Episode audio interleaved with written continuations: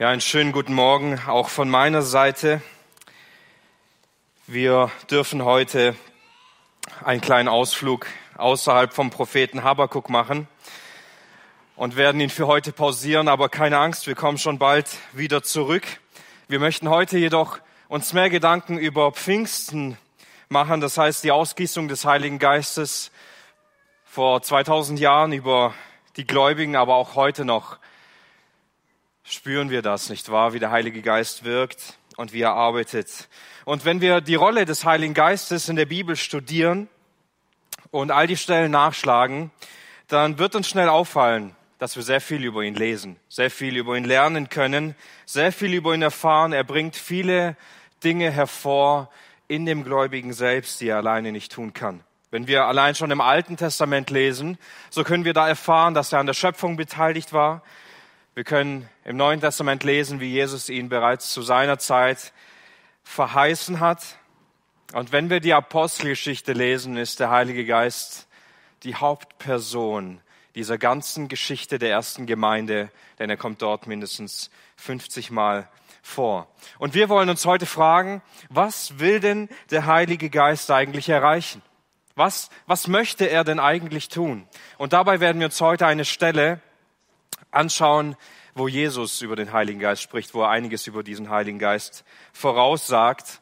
Und beim Lesen der Schrift werden wir ganz viele Bestandteile wiederfinden, an ganz vielen Stellen manchmal auch nur nebenbei erwähnt, was der Heilige Geist alles tut.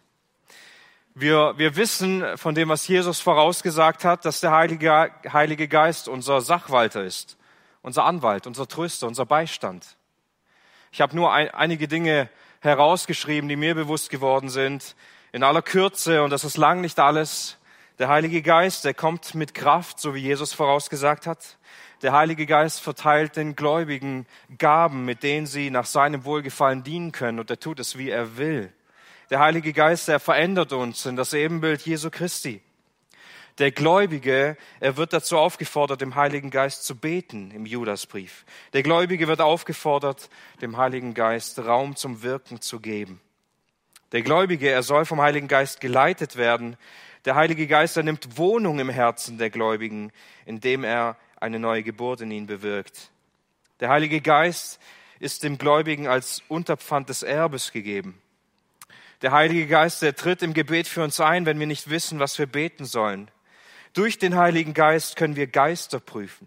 Durch den Heiligen Geist bekommen wir Heilsgewissheit. Und so könnten wir noch viele andere Dinge aufschreiben. Mehr habe ich nicht auf eine Folie bekommen, deshalb ähm, stehen nur diese Teile drauf. Und an dieser Stelle will ich eine Ermutigung und eine Einladung aussprechen. Zum einen für dieses Buch von John Owen über den Heiligen Geist, der über 26 Kapitel wundervoll beschreibt, was der Heilige Geist ist, was er tut und wie er wirkt. Und viele ähm, ähnliche Bücher auch heute am Büchertisch ausgelegt. Also es ist immer gut, sich auch damit zu beschäftigen, wer ist denn der Heilige Geist und was tut er. Auch hier eine Einladung, bedient euch gerne gegen eine Gebühr am Büchertisch. Nun, wir könnten diese Liste noch weitaus weiterführen und könnten sehen, es ist herrlich, diesen Heiligen Geist zu studieren im Blick der Dreieinigkeit im Blick der Führung, wie er Gläubige führt, im Blick des Wortes Gottes, wie er durch das Wort spricht und der Wiedergeburt. Aber heute wollen wir nur einen Aspekt herausnehmen und wollen ihn mehr und mehr verstehen, indem wir einen Text studieren, einen Text anschauen, wo Jesus über den Heiligen Geist spricht, was der Heilige Geist denn in dem Gläubigen bewirken will und bewirken wird. Wenn ihr eine Bibel dabei habt, dürft ihr gerne mit aufschlagen. Johannes Evangelium Kapitel 16. Ich lese die Verse 12 bis 15. Johannes Kapitel 16 ab Vers 12. Noch vieles habe ich euch zu sagen, aber ihr könnt es jetzt noch nicht tragen. Wenn aber jener, der Geist der Wahrheit gekommen ist, wird er euch in die ganze Wahrheit leiten. Denn er wird nicht von sich selbst ausreden, sondern was er hören wird, wird er reden. Und das Kommende wird er euch verkündigen. Er wird mich verherrlichen, denn von dem meinen wird er empfangen und euch verkündigen. Alles, was der Vater hat, ist mein. Darum sagte ich, dass er von dem meinen empfängt und euch verkündigen wird. Anhand von diesem Text haben wir eine Gliederung mit vier Punkten, schauen uns an, was es zunächst bedeutet, dass Jesus den Heiligen Geist den Geist der Wahrheit nennt. Anschauen werden wir uns an, anschließend werden wir uns anschauen, dass er nicht aus sich selbst redet, dass er das Kommende verkündet und dass er den Sohn Gottes verherrlichen wird. Nun, diese Stelle in Johannes 16 ist nicht die erste Stelle, wo Jesus über den Heiligen Geist spricht. Er fängt schon an, in Kapitel 14, Vers 15 über den Heiligen Geist zu sprechen und kündigt ihn so konkret das allererste Mal an an dieser Stelle.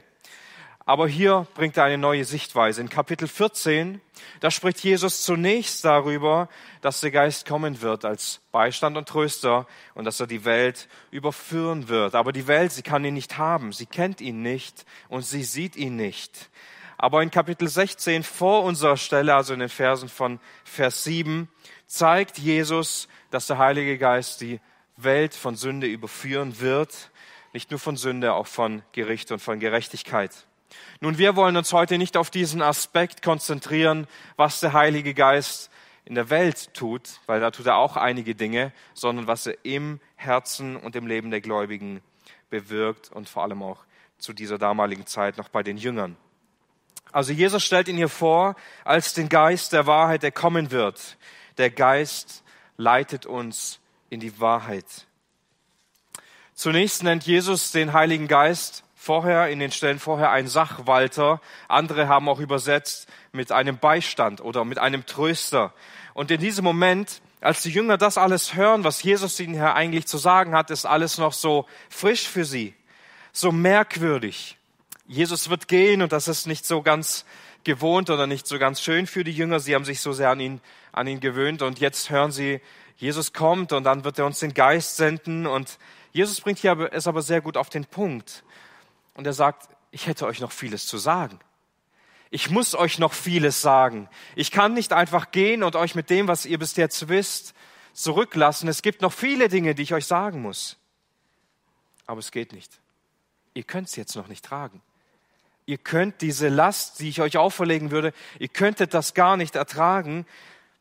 Was Jesus bis hierher den Jüngern gesagt hat, war genug für ihren Verstand, war genug für all das, was sie erfassen können, was sie behalten und verstehen können.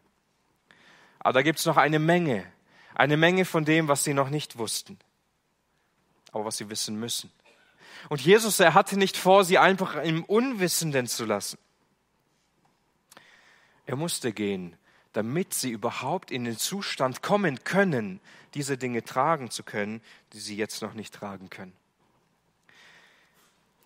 Jesus sagt, ich muss gehen, es ist notwendig, dass ich gehe, damit der Geist der Wahrheit kommen kann, damit er kommen wird. Und all das, was sie bis jetzt noch nicht verstehen konnten, das wird der Geist Gottes ihnen zeigen, der Geist der Wahrheit, er wird sie in diese Wahrheit hineinleiten. Und wenn wir das Neue Testament lesen, und wenn wir die Lehrbriefe lesen, dann sehen wir dort die ganze Wahrheit entfaltet, die, die, die den Jüngern eigentlich noch kurz vorher, als Jesus noch da war, noch verborgen war, noch nicht ganz entschlüsselt war. Die Wahrheit, die sie wissen müssen und die sie wissen durften. Und wenn wir das Neue Testament lesen und all die Lehrbriefe und all das, was darin entfaltet wird, dann lernen wir so viel oder über die Errettung in Christus, über den Willen Gottes für seine Gemeinde, über die elementaren Bestandteile unseres Glaubens, und das wird zum einen sichtbar, als Petrus erklärt, wie das passiert ist. Also wie hat der Geist sie in Wahrheit geleitet? Das erklärt er im zweiten Petrusbrief in Kapitel 1, Vers 21.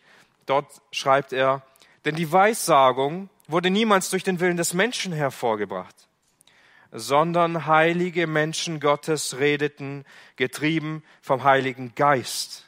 Der Heilige Geist er überwachte und führte den ganzen Aufbau der Schrift, den Aufbau der Lehre der Apostel und er lehrte sie und er führte sie über die ganze Wahrheit Gottes, alles, was sie wissen mussten.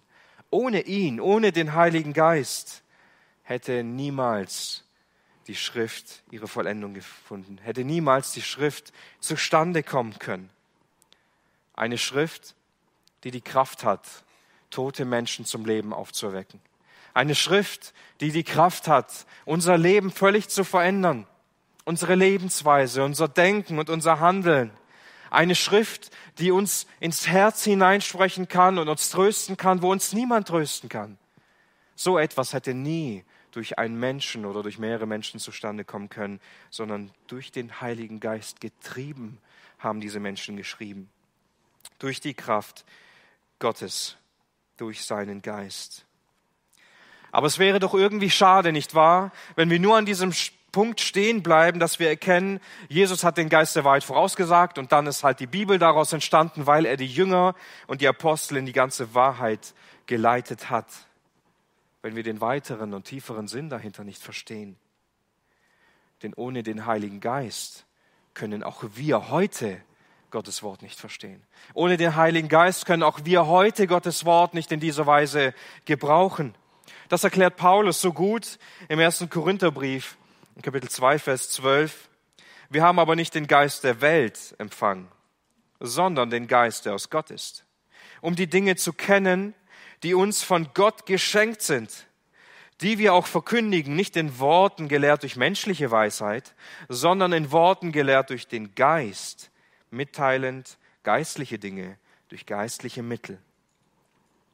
Das Wort Gottes musste also nicht nur einmal aufgeschrieben werden, damit jeder, der es dann liest, es irgendwie kognitiv auf Verstandesebene verstehen könnte und dann sein Leben etwa an Jesus übergibt oder seinen ganzen Glauben auf ihn wirft, sondern im Gegenteil. Dieses Wort Gottes, das wir in den Händen halten können, es muss uns aufgeschlossen werden. Es muss uns ein Spiegel werden. Es muss unser Inneres vor uns aufdecken, wenn wir im Glauben an unseren Herrn Jesus Christus reagieren wollen. Keiner von uns kann einfach die Bibel lesen und kann von seinem Verstand her all diese Dinge erklären oder begründen. Der Geist Gottes ist heute genauso notwendig, damit wir Dinge erkennen können, damit wir das kennen dürfen, was Gott uns darin geben will, was Gott uns darin zeigen will.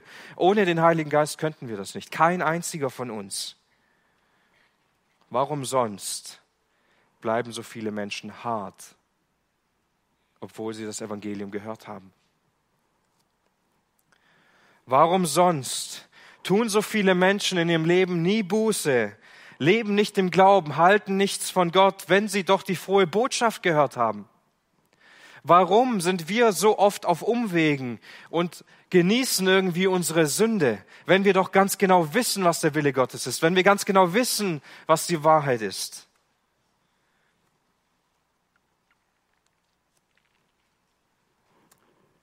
Genau das zeigt uns Paulus an dieser Stelle. Es ist nicht menschliche Weisheit, die gepredigt wurde, sondern es ist die Wahrheit Gottes. Durch geistliche Dinge wurden Geist, durch die geistlichen Mittel wurden geistliche Dinge verkündet. Das pure Evangelium, die Botschaft Gottes. Und das kann man nicht durch menschliche Weisheit.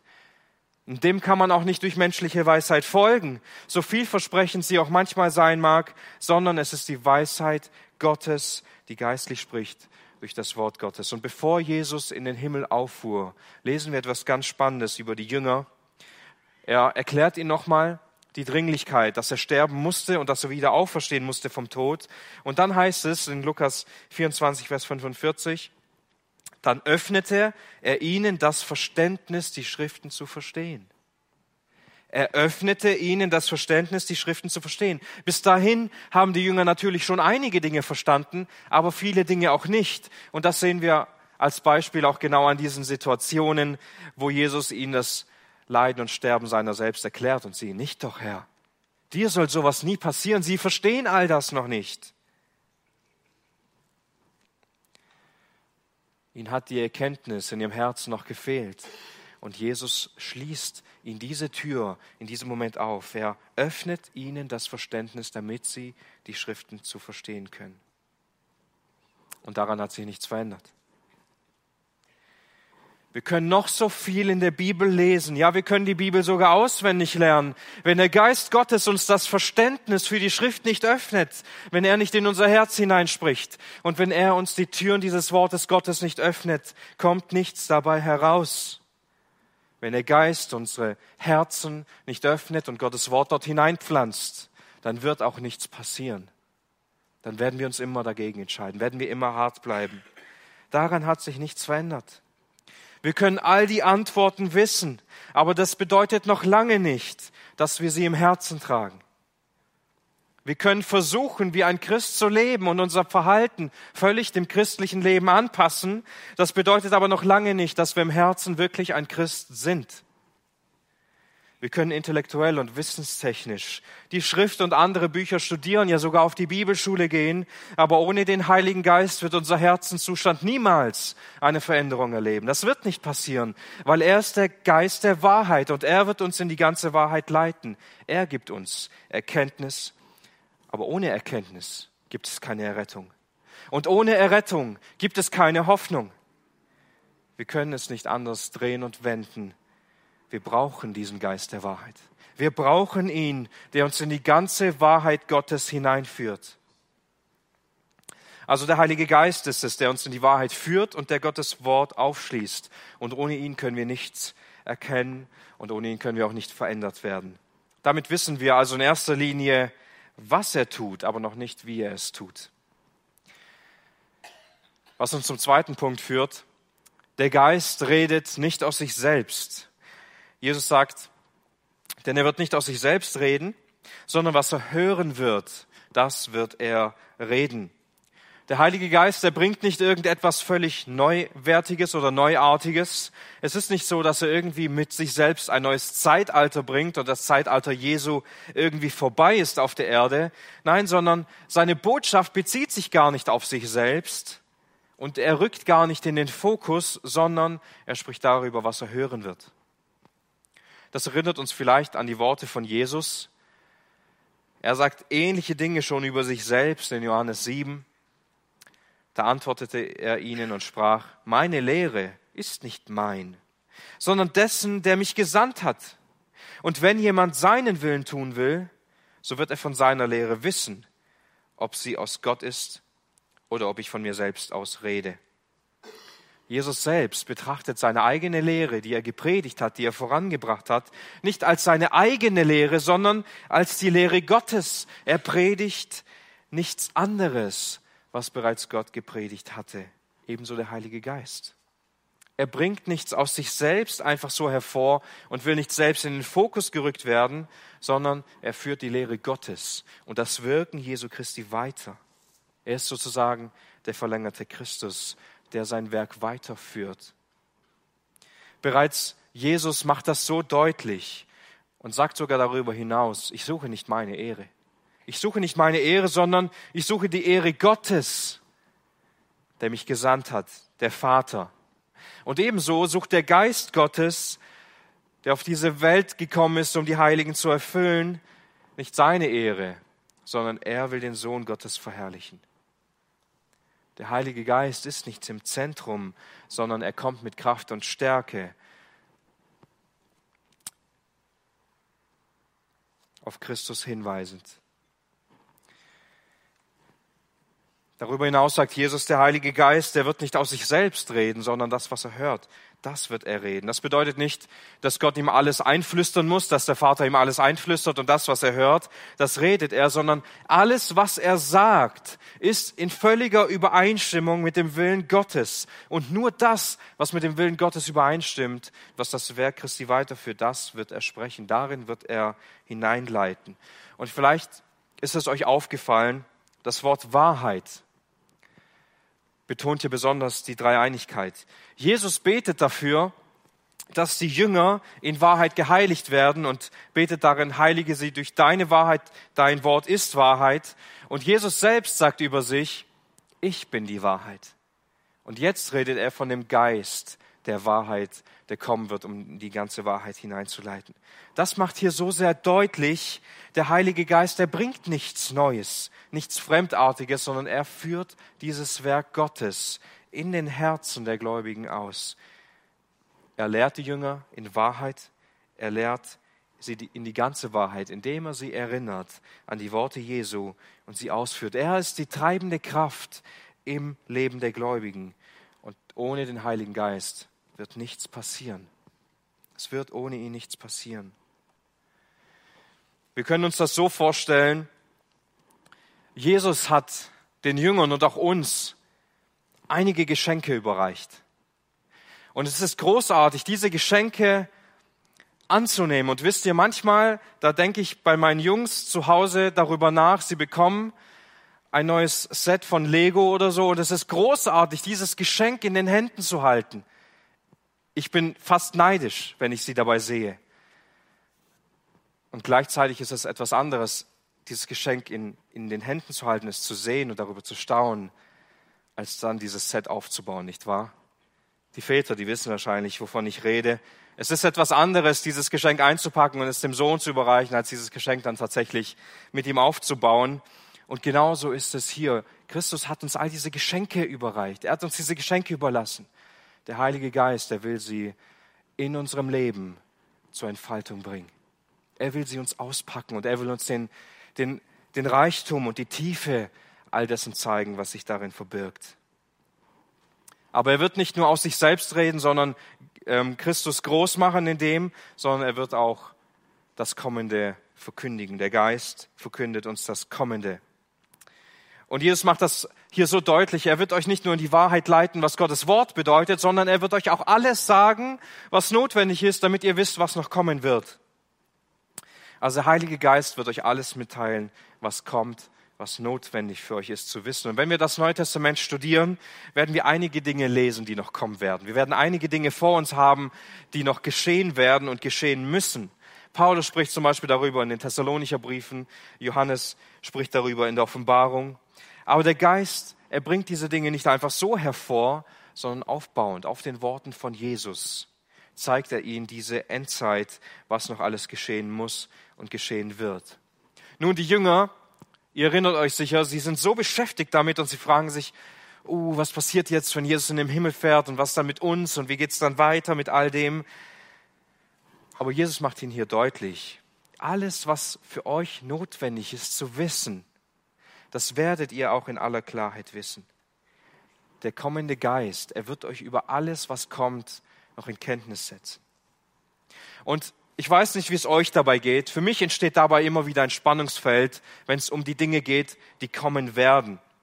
Aus folgendem Grund. Manchmal beschäftigen wir uns sehr viel mit dem, was noch alles kommt und hören uns vielleicht verschiedene Sichtweisen an und machen uns Gedanken über die einzelnen Stellen, wie genau sie gemeint sind, dass wir sogar unsere Nachfolge im Hier und Jetzt, unser Leben in der Heiligung vor Christus irgendwie vergessen, weil wir uns sehr mit dem mit dem beschäftigen, was noch kommen wird. Wobei, wenn wir es dann studieren, unser Verstand all das gar nicht greifen kann. Wenn wir den Himmel studieren, wenn wir die Wiederkunft Jesus studieren, dann fällt es uns so schwer, all das wirklich irgendwie greifen zu können, weil es viel zu herrlich ist und teilweise auch unvorstellbar, dass unser Verstand daran zerbrechen könnte. Aber auf der anderen Seite können wir so sehr in der Gegenwart leben, dass wir uns in unserem Blick gar nicht auf das Kommen Jesu konzentrieren. Dass wir uns mit den Sorgen unserer Zeit, mit den Sorgen um unseren Besitz, mit den Sorgen um vergängliche Dinge, diese uns so sehr einengen und so sehr beeinflussen, dass wir gar nicht mehr unseren Herrn sehen, dass wir gar nicht mehr von Freude geleitet sind, ihn freudig zu erwarten. Was, was fasst die Schrift also im Kern, im Kern zusammen über das, was kommt? was er den Jüngern auch hauptsächlich sagen wollte, ich komme wieder. Christus sagt, ich komme wieder. Und es wäre besser für euch, wenn ihr mit einem erwartenden Herzen auf mich wartet, mir entgegenlebt, indem ihr mich sehnlichst erwartet, dein Leben für die Ewigkeit lebt, schon jetzt.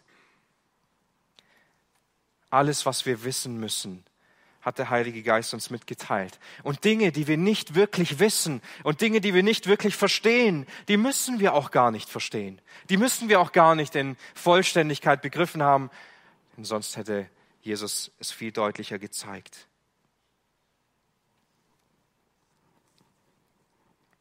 Die Offenbarung ist abgeschlossen. Das Wort und das Ende der Welt stehen fest und Jesus wird wiederkommen. Das zeigt uns der Geist Gottes und er lehrt uns durch seine Offenbarung dahin, dass alles dorthin zeigt, was kommen wird und was das Wichtigste ist. Christus kommt wieder. Er wird Gericht halten, Er wird seine Gläubigen abholen und sie in die Ewigkeit führen. Und viertens, der Geist wird den Sohn verherrlichen. Jesus sagt über ihn, er wird mich verherrlichen, denn von den meinen wird er empfangen und euch verkündigen. Alles, was der Vater hat, ist mein. Darum sagte ich, dass er von den meinen empfängt und euch verkündigen wird. Der Heilige Geist also, er nimmt von Jesus, er nimmt die Dinge, die Jesus schon verkündet hat und entfaltet diese, er verkündigt diese Dinge. Und hierbei, hierbei wird die Dreieinigkeit wieder so besonders hervorgehoben. Der Heilige Geist, der Vater und der Sohn, sie wollen dasselbe und sie tun dasselbe. Der Heilige Geist bringt nicht neue Dinge, sondern bringt den Willen Gottes hervor, nimmt es von Christus und festigt es in der Gemeinde. Der Heilige Geist, er will Jesus verherrlichen. Nun, das tut er einerseits dadurch, dass er die Lehre Jesu nimmt und sie in den Jüngern zur Entfaltung führt. Die Jünger haben noch viele Dinge nicht verstanden, aber der Heilige Geist, er erinnert sich schon daran. Er erinnert sie und erklärt es ihnen. Und er nimmt die Worte Jesu und bringt sie in ihrem Leben, in der Gemeinde zur Entfaltung und hin zur Entstehung des Neuen Testaments. Aber wir sollten uns nicht täuschen. Wir sollten uns nicht täuschen, das als den einzigen Aspekt zu sehen, der damit zusammenhängt. Denn der Heilige Geist, der kommt mit dem Auftrag, um Jesus zu verherrlichen, um ihn groß zu machen und um die Herrlichkeit Jesu Christi hervorzubringen. Die Jünger, sie waren der Ansicht, dass es für sie besser wäre, wenn Jesus bei ihnen bleibt, wenn sie Jesus bei sich haben. Und ich weiß nicht, ob du dich darin wiederfindest. Vielleicht hattest du auch schon einmal den Gedanken, ich habe immer wieder so gedacht, wie gut für die Jünger, dass sie Jesus hatten. Und wir Armen, die wir jetzt leben, wir können Jesus nicht leibhaftig haben. Wir haben halt nur den Geist. So. Wie schön wäre es, mit Jesus im Gespräch zu sein, ihn leibhaftig zu sehen, ihm Fragen zu stellen, mit ihm unterwegs zu sein, nicht wahr? Also wir denken vielleicht auch immer wieder so, dass es irgendwie besser wäre, so wie die Jünger dachten. Aber Jesus sagt es andersherum. Nein, es ist besser, wenn ich gehe. Es ist besser für euch, wenn ich nicht mehr da bin, weil dann kann der Geist der Wahrheit kommen. Es ist notwendiger, übersetzt sogar eine Übersetzung, dass wir den Geist haben, als dass Jesus hier bleiben würde. Wir haben vorher in der Textlesung von Peter die Ausgießung des Geistes an Pfingsten gelesen. Der Heilige Geist, er kommt herab auf die Gläubigen, sodass sie dazu imstande waren, in jeder beliebigen Sprache zu predigen, die der Geist ihnen gab, auszusprechen. Dass sie in der Lage waren, einander zu dienen, sich in Bedrängnissen zu erfreuen. Alles Dinge, zu denen sie vorher überhaupt nicht in der Lage gewesen sind die Jünger, sie waren vorher völlig unfähig, völlig unfähig, Christus in ihrem Leben und in der Gemeinde zu verherrlichen, wenn der Geist nicht da gewesen wäre. Betrachten wir einmal die Jünger, wie sie waren, bevor der Heilige Geist auf sie herabkam, als Jesus noch da war. Sie suchten seine Nähe und sie brauchten seine Kraft. Egal was passiert, in dem Sturm. Sie müssen Jesus aufwecken und stellen ihn erstmal zur Rede her. Interessiert es dich nicht, dass wir alle sterben? Während Jesus eine große Menschenmenge sättigen will, sagen sie, ja, woher sollen wir so viel Brot bekommen? Sollen wir jetzt ein ganzes Jahr dafür arbeiten gehen oder was ist los? Und jedes Mal sind sie darauf angewiesen, dass er Großes tut und sie wieder neu verwundert werden darüber.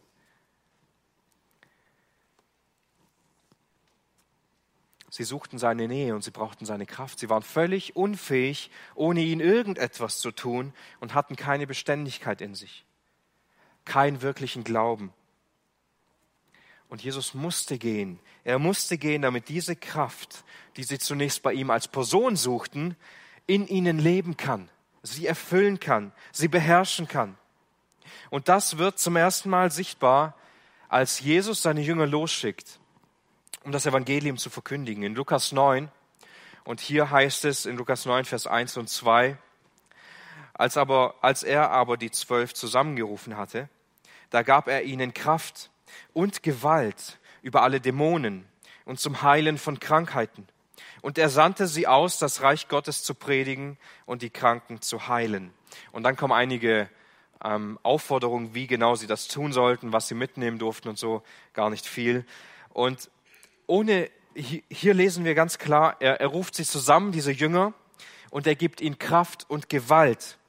Und ohne diese Aussendung Jesu, ohne diese Kraft und diese Gewalt, die Jesus auf sie gelegt hätte, wären sie nicht fähig gewesen, diese Zeichen und Wunder zu tun. Sie wären nicht fähig gewesen, von Ort zu Ort zu gehen, um das Evangelium zu predigen. Und merkwürdigerweise wird dem einen oder anderen vielleicht aufgefallen sein, dass dieses Wort Kraft genau das gleiche Wort ist, übrigens nicht nur im Deutschen, sondern auch im Grundtext in Apostelgeschichte 1, Vers 8. Aber ihr werdet Kraft empfangen, wenn der Heilige Geist auf euch gekommen ist, und ihr werdet meine Zeugen sein. Also genau hier zu dieser Zeit sehen wir schon früher in Lukas 9, dass diese Jünger diese, genau diese Kraft gebraucht haben, die Jesus ihnen später dauerhaft zugesprochen hat. Der Heilige Geist, durch den sie diese Kraft hatten, diese Wunder zu tun und diese Gewalt über all das.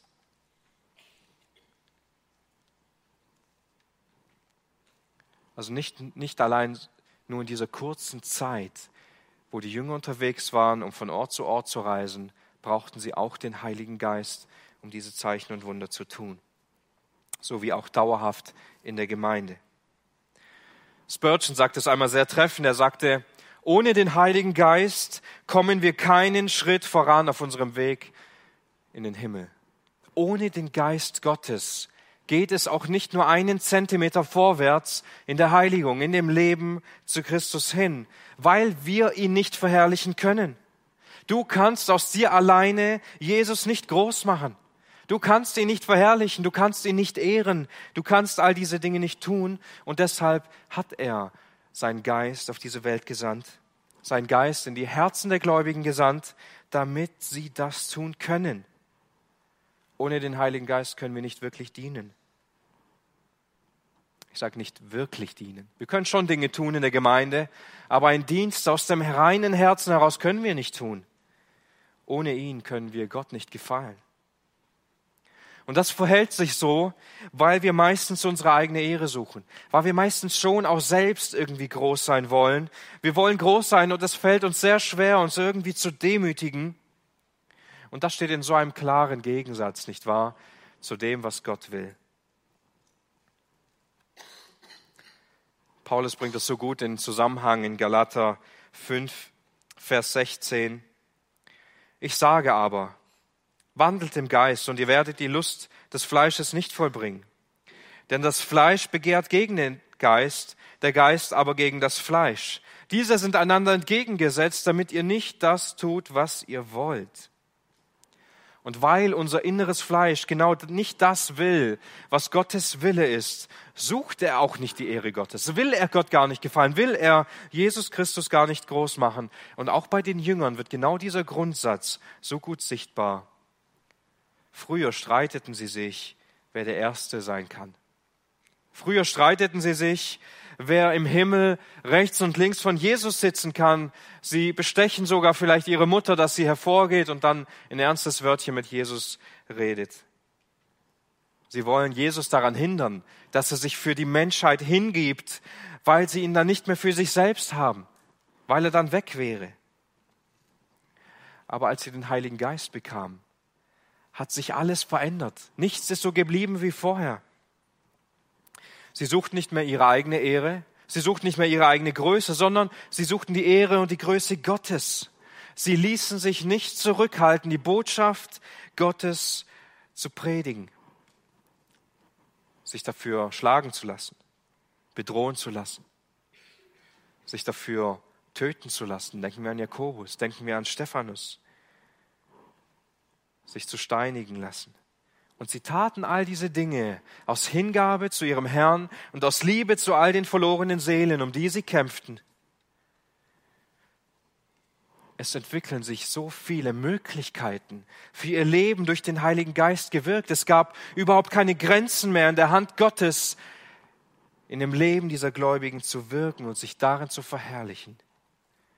Die Verheißungen, die Jesus also den Jüngern hier hinterlassen hat, in Johannes 16, über den Heiligen Geist, sind in ihrem Leben eins zu eins eingetroffen. Aber wenn das so ist, wenn all das, was Jesus hier sagt in Johannes 16, wirklich stimmt, warum erleben wir heute so wenig vom Heiligen Geist? Warum reden wir heute so wenig vom Heiligen Geist? Wieso erleben wir dann so wenig Herrlichkeit Jesu Christi in unserem eigenen Leben? Was ist dann der Grund dafür, dass wenn der Heilige Geist tatsächlich auf die Gläubigen kommt, um Jesus Christus zu verherrlichen, auch in dem Leben der Gläubigen, dass wir so wenig Christusähnlichkeit in unserem Leben wiederfinden? Also entweder hat sich die Verheißung des Heiligen Geistes damit erfüllt, dass das Neue Testament entstanden ist, oder sie stimmt nicht. Das würde aber nicht erklären, warum ich so viele Menschen um mich herum wiederfinde, die genau das erleben ein Auferweckt werden durch den Heiligen Geist. Veränderungen durch den Heiligen Geist. Paulus ermahnt die Epheser mit den Worten, betrübt nicht den Heiligen Geist, durch den ihr versiegelt worden seid auf den Tag der Erlösung. Es bedeutet also, genauso wie damals der Heilige Geist den Gläubigen wie eine Versicherung gegeben war, ist er auch für uns eine Versiegelung, eine Sicherheit bis zum Tag der Erlösung, der uns versprochen ist, der uns versiegelt. Aber wir können ihn betrüben. Wir können ihn dämpfen, wir können uns gegen ihn stellen, sodass er nicht in unserem Leben wirken kann, sodass er nichts hervorbringen kann. Und das führt dann dazu, dass wir so viel auf uns selbst bauen und wenig auf das, was Gott in unserem Leben tun will. Jerry Bridges, er sagt in dem Buch Gottvertrauen, dass wir fälschlicherweise die Liebe Gottes darin, darin sehen in unserem Leben, dass es uns gut geht, während die Liebe Gottes uns vielmehr dahin führen will, dass wir seinem Sohn ähnlich werden. Und das kann manchmal wehtun. Aber wir, wir schauen doch so oft auf uns selbst, nicht wahr? Und eigentlich müssen wir uns dabei gar nichts vormachen. Denn woran wird das sichtbar? Das wird zum Beispiel daran sichtbar, dass wir so wenig beten, vor allem beständig, kaum beten, weil wir eigentlich im Kern meinen, auch wenn das niemand sagt, das sagt natürlich niemand, vor allem nicht öffentlich, aber wir brauchen gar nicht die Kraft Gottes. Es wird schon irgendwie werden. Es wird schon irgendwie klappen. Und außerdem, Gott ist so souverän, er braucht mein Gebet doch gar nicht. Wenn er es will, dann kann er es auch tun, ohne dass ich bete. Wir vertrauen gar nicht mehr so sehr auf die Kraft Gottes. Das ist der Grund, warum wir so wenig beten. Denn wenn wir wüssten, dass alleine Gottes Kraft durch unser Gebet wirken kann, würden wir es tun. Wird es nicht genau darin sichtbar, dass wir so oft den Dienst als eine Last sehen und wir wenig Diener haben für verschiedene Bereiche, weil es uns schwerfällt zu dienen, weil ich dann nicht mehr so viel zu Hause tun kann, weil ich dann nicht mehr so viel in meinen Hobbys tun kann, und deswegen ist der Dienst schon irgendwie eine Last, fällt mir schon irgendwie schwer. Ich habe kaum Freude dabei. Solche Dinge, solche Gedanken finden wir doch dann in unseren Herzen, nicht wahr? Wird das genau nicht daran sichtbar, dass der Heilige Geist in unseren Reihen betrübt wird, weil wir oft kraftlos sind, weil wir aus eigener Kraft leben, anstatt aus seiner Kraft? Dass wir an verschiedenen Ecken und Kanten unseres Lebens viel Sünde wiederentdecken, die wir geduldet haben, weil wir einen Kompromiss mit der Sünde gemacht haben? Wird es nicht daran sichtbar, dass wir Gottes Wort vielleicht lesen, aber es gar nicht zu uns spricht, es uns gar nicht ausrichtet, es uns gar nicht ermahnt oder ermutigt und tröstet? Es ist einfach eine Pflicht, die wir tun. Wird es nicht daran sichtbar, dass wir irgendwie müde werden, träge und schwach? Wird es letztendlich nicht darin sichtbar, dass die Liebe zu unserem Herrn schwindet und die Liebe zu den Geschwistern und die Liebe zu den verlorenen Seelen um uns herum. An all diesen Dingen wird sichtbar, wenn wir die Apostelgeschichte lesen und so eine unglaublich große Differenz sehen. Ich rede nicht von den Heilungen und von den Wundergaben, ich rede von der Art, wie der Geist die Gläubigen geführt hat, wie sie sich gefreut haben an den Bekehrungen und an dem Wirken des Geistes. Dennoch müssen wir oft übereinstimmen, wenn wir sagen, diese Kraft, von der Jesus gesprochen hat, kenne ich irgendwie in meinem Leben nicht wieder. Die finde ich dort irgendwie nicht. Es liegt daran, dass wir den Geist betrüben in unserem Leben. dass wir ihn zurückdrängen. Warum? Um ein bisschen mehr Raum zu haben für unser eigenes Königreich. Das wir sehr gerne haben, das wir sehr gerne wachsen sehen. Und immer wieder neu, wenn wir uns genau damit beschäftigen, wer der Heilige Geist ist und was er tut und wie er wirkt, dürfen wir uns neu beugen vor unserem Herrn, dem wir unsere Schwachheit bekennen und voller Vertrauen uns auf seine Verheißungen stützen. Der Heilige Geist, der will Jesus verherrlichen, er will ihn groß machen und das will er auch in deinem und in meinem eigenen Leben. Und so lasst uns heute erneut klarstellen, wer wir sind und wer der Geist ist. Wir von uns aus können nichts tun. Wir sind wie eine Hülle, die erfüllt werden muss vom Geist, der in uns wirkt und in uns arbeitet. Corrie ten Boom brachte das mal sehr gut zum Ausdruck durch ein Beispiel und sie erklärt es einmal so in einem ihrer Vorträge. Sie sagt, ich halte einen Handschuh in meiner Hand und der Handschuh kann von sich aus nichts tun. Aber wenn meine Hand darin steckt, dann kann ich alles mit diesem Handschuh tun. Aber nicht wegen diesem besonderen Handschuh, sondern wegen meiner Hand, die darin steckt. Falls es noch nicht deutlich rübergekommen ist, wir sind der Handschuh der Geist Gottes, der Heilige Geist muss die Hand sein. Wir setzen so oft einfach auf unseren Handschuh, dabei ist er an sich einfach nur eine lose Hülle. Deshalb hat Gott uns seinen Geist gegeben, der all das ausfüllen soll, um all die Arbeit darin zu tun. Und wenn Menschen uns von außen beobachten, wenn Menschen uns von außen her sehen, soll Jesus Christus darin sichtbar werden, nicht wir selbst. Nicht wir haben all diese großen Taten vollbracht, all diese Dinge bewirkt. Nein, es war der Geist Gottes, der gewirkt hat. Es läuft gut in der Gemeinde, nicht wegen hingegebenen Diener, nein, sondern weil der Geist Gottes uns das geschenkt hat, weil er uns dahin geführt hat. Es kommen Menschen zum Glauben, nicht durch eine gute Predigt, nein, weil der Geist Gottes sie durch sein Wort angesprochen hat und es in ihre Herzen hineingepflanzt hat. Und ein Kind in einer gläubigen Familie kommt nicht zum Glauben, weil es gute Eltern hat, die sie geführt und geleitet haben im Wort Gottes und ein gutes Vorbild gewesen sind, nein, sondern weil der Geist Gottes das Herz dieses Kindes angetastet hat und sein Wort dort hinein eingepflanzt hat. Es ist der Geist, Geist, der alles bewirkt. Und wir können nichts auf unsere eigene Ehre setzen, sondern er alleine tut all diese Dinge. Wenn Menschen uns von außen sehen, unsere Gemeinde, unser Leben, eine Familie oder privat, sollen sie nicht uns sehen, was wir alles toll machen, sondern sie sollen darin das Wirken Gottes sehen, wie er gnädigerweise uns als schwache Gefäße gebraucht, um Großartiges zu wirken und zu arbeiten und doch stellen wir uns ihm immer wieder in den Weg, nicht wahr? Vertraue nicht auf deinen Handschuh, sondern vertraue auf die Hand, die es ausfüllen soll.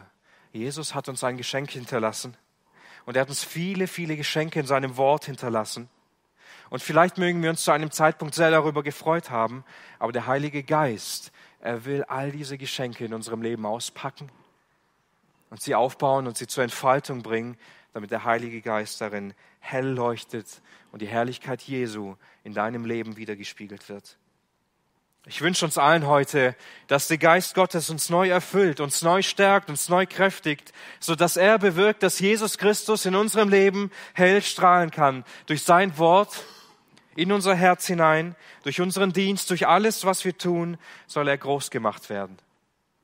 Das ist mein Wunsch und ich möchte diese Predigt abschließen mit einem Gebet von Martin Luther.